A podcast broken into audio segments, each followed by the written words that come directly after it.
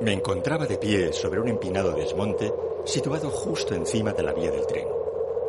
Allí abajo estaba también un hombre, con una bandera en la mano, enrollada alrededor de un palo corto. ¡Hola! ¡El de ahí abajo!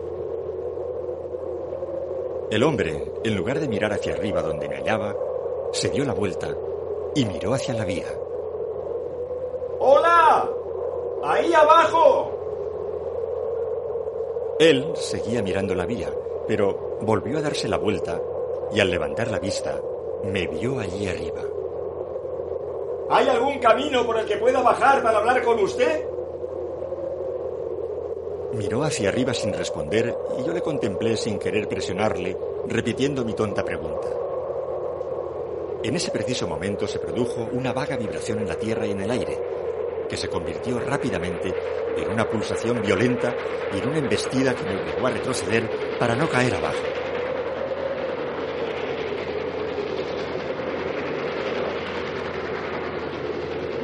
Cuando se deshizo el vapor que se había elevado hasta mi altura desde el tren que pasó velozmente y empezó a desvanecerse en el paisaje, volví a mirar hacia abajo y pude verle enrollar en el palo la bandera que había extendido durante el paso del tren. Repetí la pregunta. Tras una pausa, durante la que pareció contemplarme con gran atención, señaló con la bandera enrollada hacia un punto situado a mi nivel a unos 200 o 300 metros de distancia. ¡Entendido!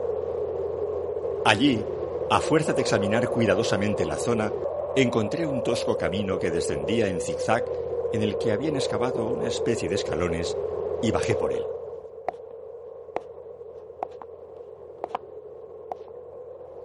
Cuando llegué abajo, vi que estaba de pie entre los raíles por los que acababa de pasar el tren, en actitud de estar aguardando mi aparición. Cuando llegué a la altura de la vía y al acercarme más a él, vi que era un hombre de tez pálida y pelo oscuro, de barba negra y cejas bastante pobladas. Por lo que veo, está usted en un puesto muy triste y solitario, encerrado como quien dice detrás de ese muro por el que apenas entra la luz del día y lleno de humedad. Me, llamó la atención cuando le vi desde arriba. Le resultará raro tener visitantes, ¿verdad? Lo cierto es que me he pasado la vida encerrado en unos límites estrechos y ahora que me siento libre por fin, se me ha despertado el interés por las grandes obras. El hombre dirigió una curiosísima mirada hacia la luz roja situada cerca de la boca del túnel y permaneció con la vista fija en ella durante un rato, como si le faltara algo, y después volvió a mirarme.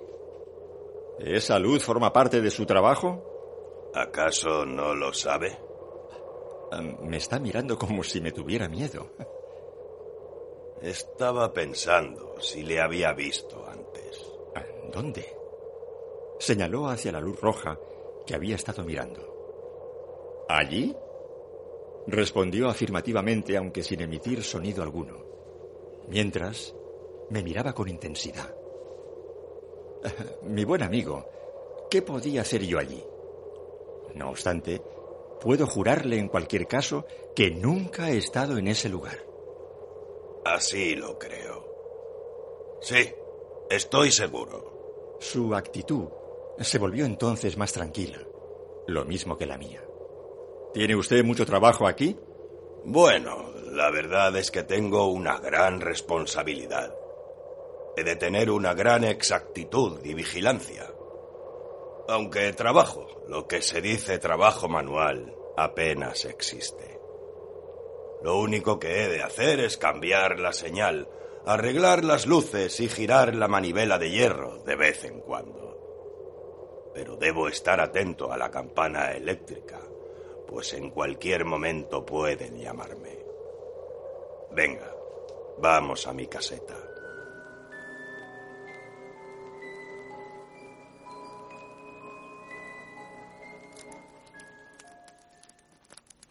En la caseta había una chimenea encendida, una mesa para un libro oficial en el que tenía que anotar determinadas entradas, un instrumento telegráfico con su dial, cristal y agujas, y la pequeña campana de la que había hablado. De joven fui estudiante de filosofía natural y asistí a conferencias. Pero utilicé mal mis oportunidades y caí para no volver a levantarme. De todos modos, no me quejo. Yo mismo he hecho la cama sobre la que me he acostado y ahora ya es demasiado tarde para hacer otra. Varias veces le interrumpió la conversación la campanilla y tuvo que leer mensajes y enviar respuestas. En una ocasión, tuvo que salir para mostrar una bandera a un tren que pasaba y comunicar algo verbalmente al maquinista. Pero por dos veces, mientras me estaba hablando, perdió el color. Volvió el rostro hacia la campanilla. Cuando ésta no había sonado, abrió la puerta de la cabaña y miró hacia la luz roja cercana a la boca del túnel. En ambas ocasiones, regresó con la actitud inexplicable que ya había observado yo sin ser capaz de definirla cuando nos vimos por primera vez desde lejos.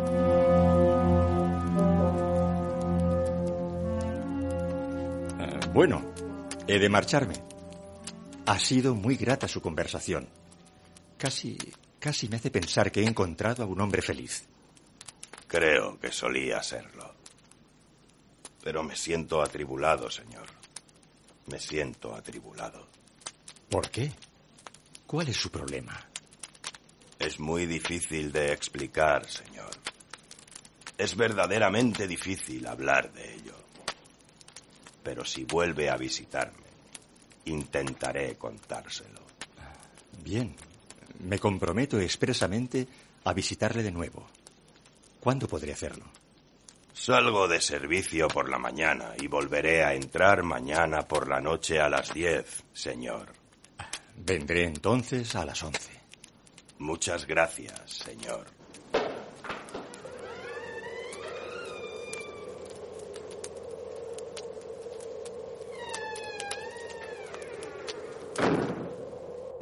Le iluminaré con mi linterna, señor, hasta que haya encontrado el camino de ascenso. Pero cuando lo haya encontrado, no grite para decírmelo. Y cuando esté ya arriba, no me llame. De acuerdo. Y cuando venga mañana por la noche, no me llame. Permítame una pregunta antes de partir. ¿Por qué gritó esta noche? Hola, ahí abajo. ¿Quién sabe? Debí de gritar algo parecido. No algo parecido, señor. Exactamente esas mismas palabras. Las conozco muy bien. Admito que fueran esas mismas palabras. Sin duda las dije porque le vi a usted aquí abajo. ¿Por ningún otro motivo? ¿Qué otra razón podría haber tenido? ¿No tuvo la sensación de que le eran transmitidas de una manera sobrenatural? En absoluto. Bien. Buenas noches. La subida fue más fácil que la bajada y llegué a mi posada sin mayores aventuras.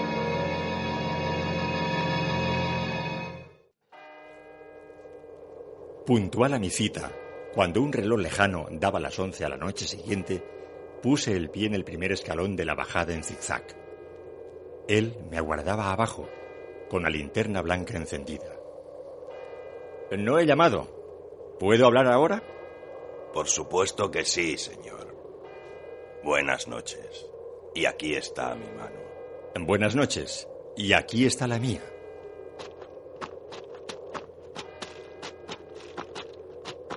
Caminamos uno junto a otro hasta su caseta.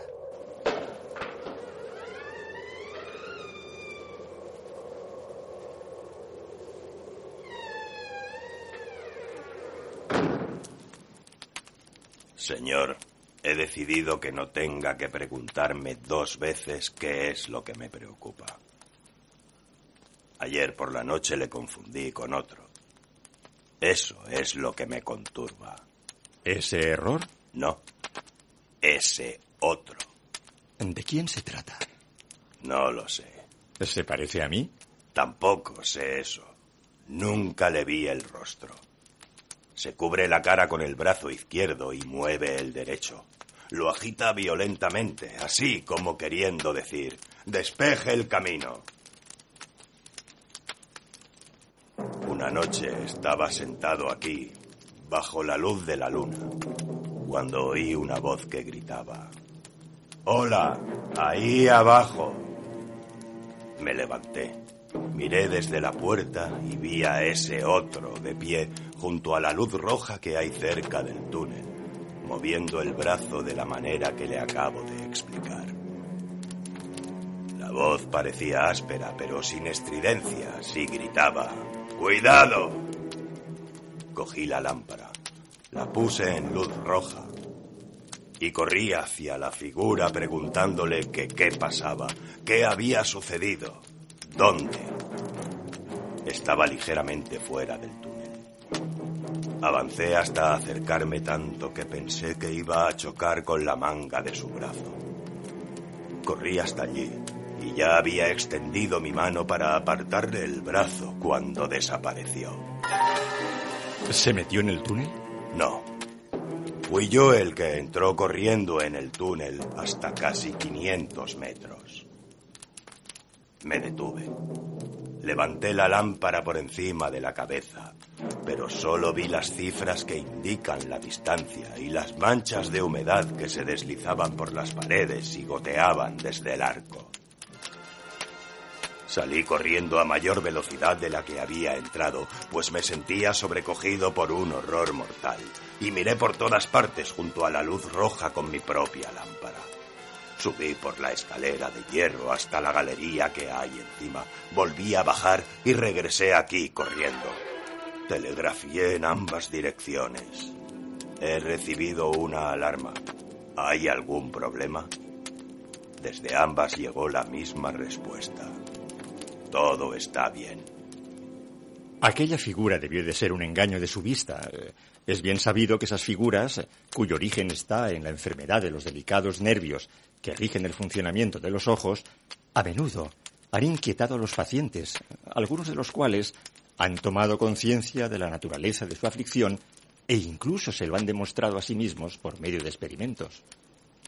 En cuanto a lo del grito imaginario, Escuche por un momento el viento en este valle artificial mientras hablamos en voz tan baja y el sonido que provocan los cables del telégrafo. Todo eso está muy bien, pero algo debo de saber sobre el viento y los cables, ya que he pasado en este lugar largas noches de invierno a solas y vigilante. Pero tenga en cuenta que aún no he terminado mi historia. Ah, le ruego me perdone. Prosiga. Seis horas después de la aparición sucedió el conocido accidente de esta vía. Y diez horas más tarde sacaban a los muertos y heridos a través del túnel, por el lugar donde había estado la figura. No, no puedo negar que se trata de una coincidencia notable, bien calculada para impresionarme, pero es incuestionable que continuamente se producen notables coincidencias y que deben tenerse en cuenta al tratar temas semejantes. Aunque debo admitir a buen seguro que los hombres con sentido común no tienen en cuenta esas coincidencias al analizar de manera ordinaria la vida. Perdone, pero todavía no he terminado. Esto sucedió hace exactamente un año. Pasaron seis o siete meses y ya me había recuperado de la sorpresa y el shock cuando una mañana al despuntar el día, me encontraba de pie en la puerta mirando hacia la luz roja y vi de nuevo al espectro. ¿Gritó algo? No, guardaba silencio. ¿Movía el brazo? No. Estaba apoyado sobre el haz de luz con las dos manos ante el rostro puestas así. Seguí sus movimientos con la mirada y vi una acción de dolor. Ya había visto esa actitud en las esculturas que hay sobre las tumbas. ¿Subió hasta allí? Entré aquí y me senté, en parte para pensar en ello, pero también porque me sentía débil. Cuando volví a salir, la luz del día lo iluminaba todo y el fantasma había desaparecido. ¿Y no pasó nada? ¿La aparición no tuvo consecuencias? Aquel mismo día, cuando un tren salía del túnel, me di cuenta al mirar hacia una ventanilla que en el interior había confusión de manos y cabezas y que algo se movía. Lo vi durante el tiempo necesario para pedir al maquinista que se detuviera. Puso el freno, pero el tren se deslizó hasta unos 150 metros de aquí o más. Corrí hasta allí y al llegar escuché terribles gritos y lamentos. Una mujer joven y hermosa había muerto instantáneamente en uno de los compartimentos y la trajeron hasta aquí, colocándola en este suelo que hay ahora entre nosotros. Así fue, señor. Ciertamente. Sucedió exactamente tal como se lo cuento. Y ahora, señor, medite en ello y juzgue hasta qué punto está conturbada mi mente. El espectro regresó hace una semana. Desde entonces ha aparecido allí una y otra vez sin seguir pauta alguna. ¿Junto a la luz? Junto a la luz de peligro. ¿Y qué es lo que parece hacer? Movía el brazo como diciendo, por Dios, despejen el camino. Por eso no tengo paz ni sosiego. Durante muchos minutos seguidos y de una manera dolorosa me grita, Cuidado, ahí abajo. Y sigue haciéndome señas. Hace que suene la campanilla. ¿Sonó la campanilla ayer por la noche cuando yo estaba aquí y usted salió hasta la puerta? Por dos veces. Ah, bien. Ya veo que su imaginación le está desorientando. Yo tenía la vista fija en la campanilla y los oídos bien abiertos a su sonido y tan seguro como que estoy vivo que no sonó en esas ocasiones. Eh, no, no, ni en ningún otro momento, salvo dentro del curso natural de las cosas físicas, cuando la estación comunicaba con usted. Todavía no he cometido nunca un error, señor. Jamás he confundido la llamada del espectro con la del hombre. La llamada del fantasma es una extraña vibración en la campana que no viene de parte alguna, y no he afirmado que la campana se mueva delante de los ojos.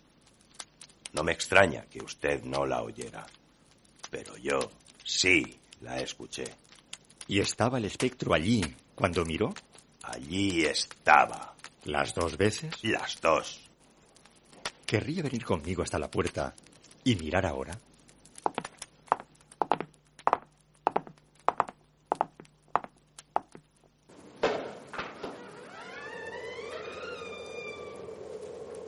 ¿Lo ve?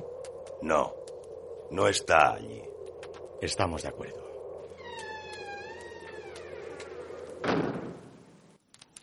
Ahora ya habrá entendido plenamente, señor, que lo que me turba de un modo tan terrible es la cuestión de cuál es el significado del espectro. Ah, no acabo de entenderle. ¿Contra qué advierte? ¿Cuál es el peligro? ¿Dónde está? Sé que hay peligro en algún lugar de la vía, que va a suceder alguna calamidad terrible. No puedo dudar de ello en esta tercera ocasión, después de lo que ha sucedido con anterioridad. Pero seguramente se trata de algún cruel aviso dirigido a mí. ¿Qué puedo hacer? Si telegrafío diciendo que hay peligro en alguna de las direcciones, o en ambas, no puedo explicar el motivo. Tendría problemas y no serviría de nada. Las cosas sucederían así. Mensaje. Peligro. Tengan cuidado. Respuesta. ¿Qué peligro? ¿Dónde? Mensaje. No lo sé, pero por el amor de Dios, tengan cuidado. Me despedirían. ¿Qué otra cosa podrían hacer?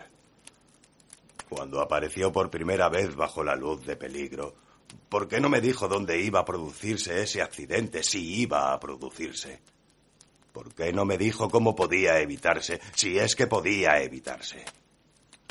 Cuando en la segunda ocasión ocultó el rostro, ¿por qué en lugar de hacer eso no me dijo que ella iba a morir y que les dejáramos llevarla a casa? Si en aquellas dos ocasiones solo vino para mostrarme que sus advertencias eran ciertas, y prepararme así para la tercera. ¿Por qué no me advierte ahora claramente? Que el Señor me ayude. Solo soy un pobre guardavías en este puesto solitario. ¿Por qué no advierte a alguien que pueda ser creído, tenga capacidad de actuar? Tranquilícese. Cualquiera que cumple plenamente con su deber tiene que hacerlo bien a la fuerza, y este es su caso, aunque no pueda entender esas confusas apariciones. ¿Quiere que me pase toda la noche con usted? No, no, ni hablar, señor. Como quiera. Entonces me marcho. Buenas noches. Buenas noches, señor.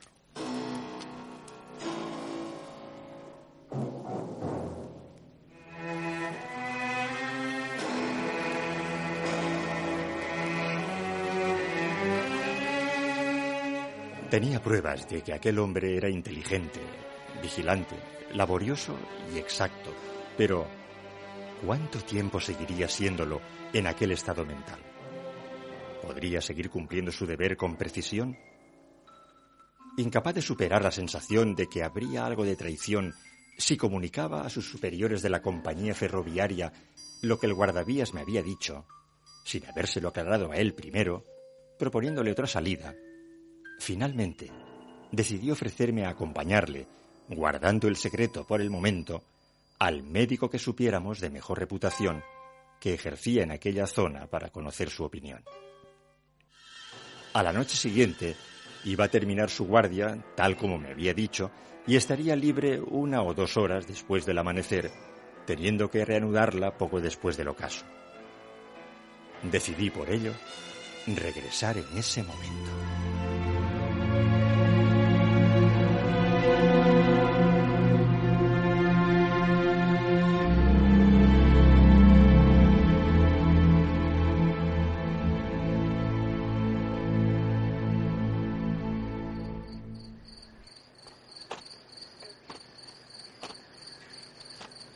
A la noche siguiente, el tiempo era muy bueno y salí a pasear temprano para disfrutarlo.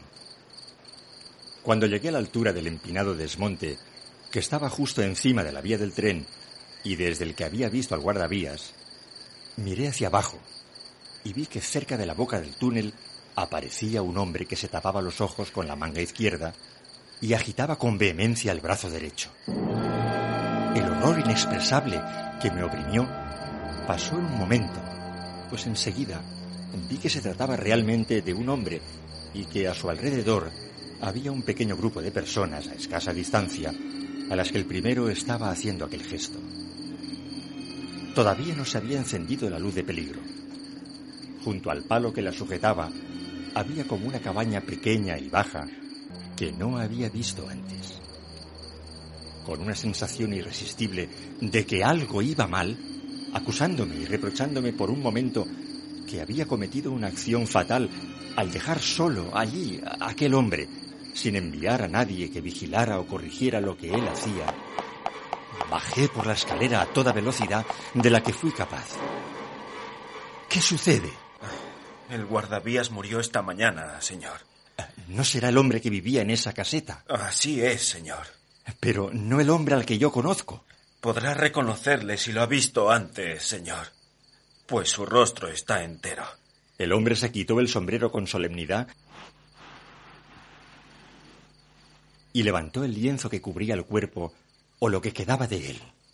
¡Ah! ¡Ah! ¿Y cómo sucedió esto? Fue atropellado por una máquina, señor. Ningún hombre en Inglaterra conocía mejor su trabajo. Pero aunque no sabemos por qué, no se apartó del raíl exterior. Era plena luz del día. Había apagado la lámpara y la llevaba en la mano. Cuando la máquina salió del túnel, le estaba dando la espalda y la máquina le atropelló. Aquel hombre de allí la conducía y podrá decirle cómo sucedió. ¡Eh, Tom! ¡Ven!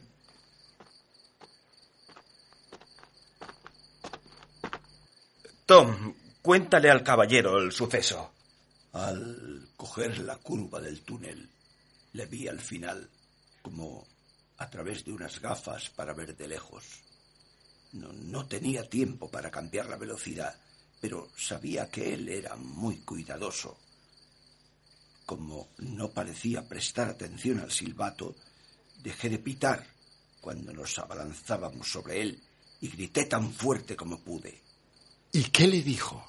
Le dije, ¡El de ahí abajo! ¡Cuidado! ¡Por Dios, despeje el camino! ¿Eso? ¿Le dijo? Sí, señor. Fue un momento terrible. No dejé de gritarle. Me llevé el brazo ante los ojos para no verlo y agité el otro hasta el final, pero no sirvió de nada. La advertencia del maquinista no solo incluía las palabras que el desafortunado guardavías me había repetido que le acosaban, sino también las palabras que yo mismo, no solo él, había asociado, y eso en mi propia mente, a los gestos que el guardavías había imitado.